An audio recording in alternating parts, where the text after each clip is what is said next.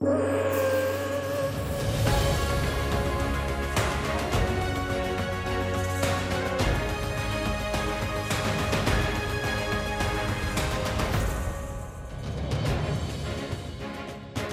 É o único judoca a representar Portugal nos Jogos Paralímpicos Tóquio 2020. Treino todos os dias com o objetivo de ganhar. A vaga conquistada por Gibrilo e Afa deve-se à posição no ranking em menos 33 quilos na classe B1.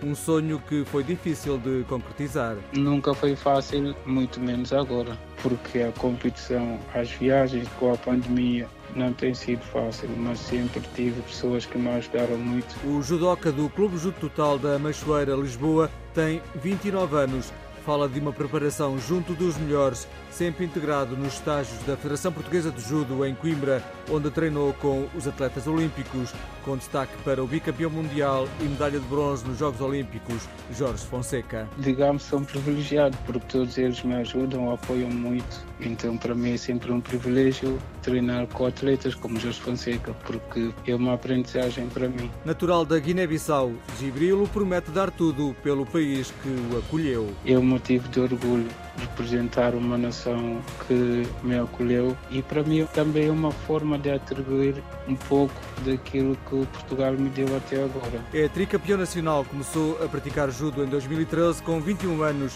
e em 2016 conquistou a primeira medalha internacional na Alemanha, o bronze numa das mais importantes provas da modalidade. Foi uma grande motivação para mim, como treinador e para o clube. Em Tóquio, Gibrilo Iafa sabe que os melhores atletas vão estar lá, mas promete dar tudo e lutar pelos objetivos. Eu não penso muito naquilo que os meus adversários vão fazer, eu penso muito aquilo que eu posso fazer né? e confio muito nas minhas capacidades. Vou para Tóquio com o objetivo de conseguir uma medalha. O sétimo lugar conquistado em maio no Grande Prémio de Baku, no Azerbaijão, onde Gibril Iafa venceu dois combates, teve o visto no passaporte para os Jogos Paralímpicos no Japão, atribuído pela Federação Internacional de Desportos para Cegos.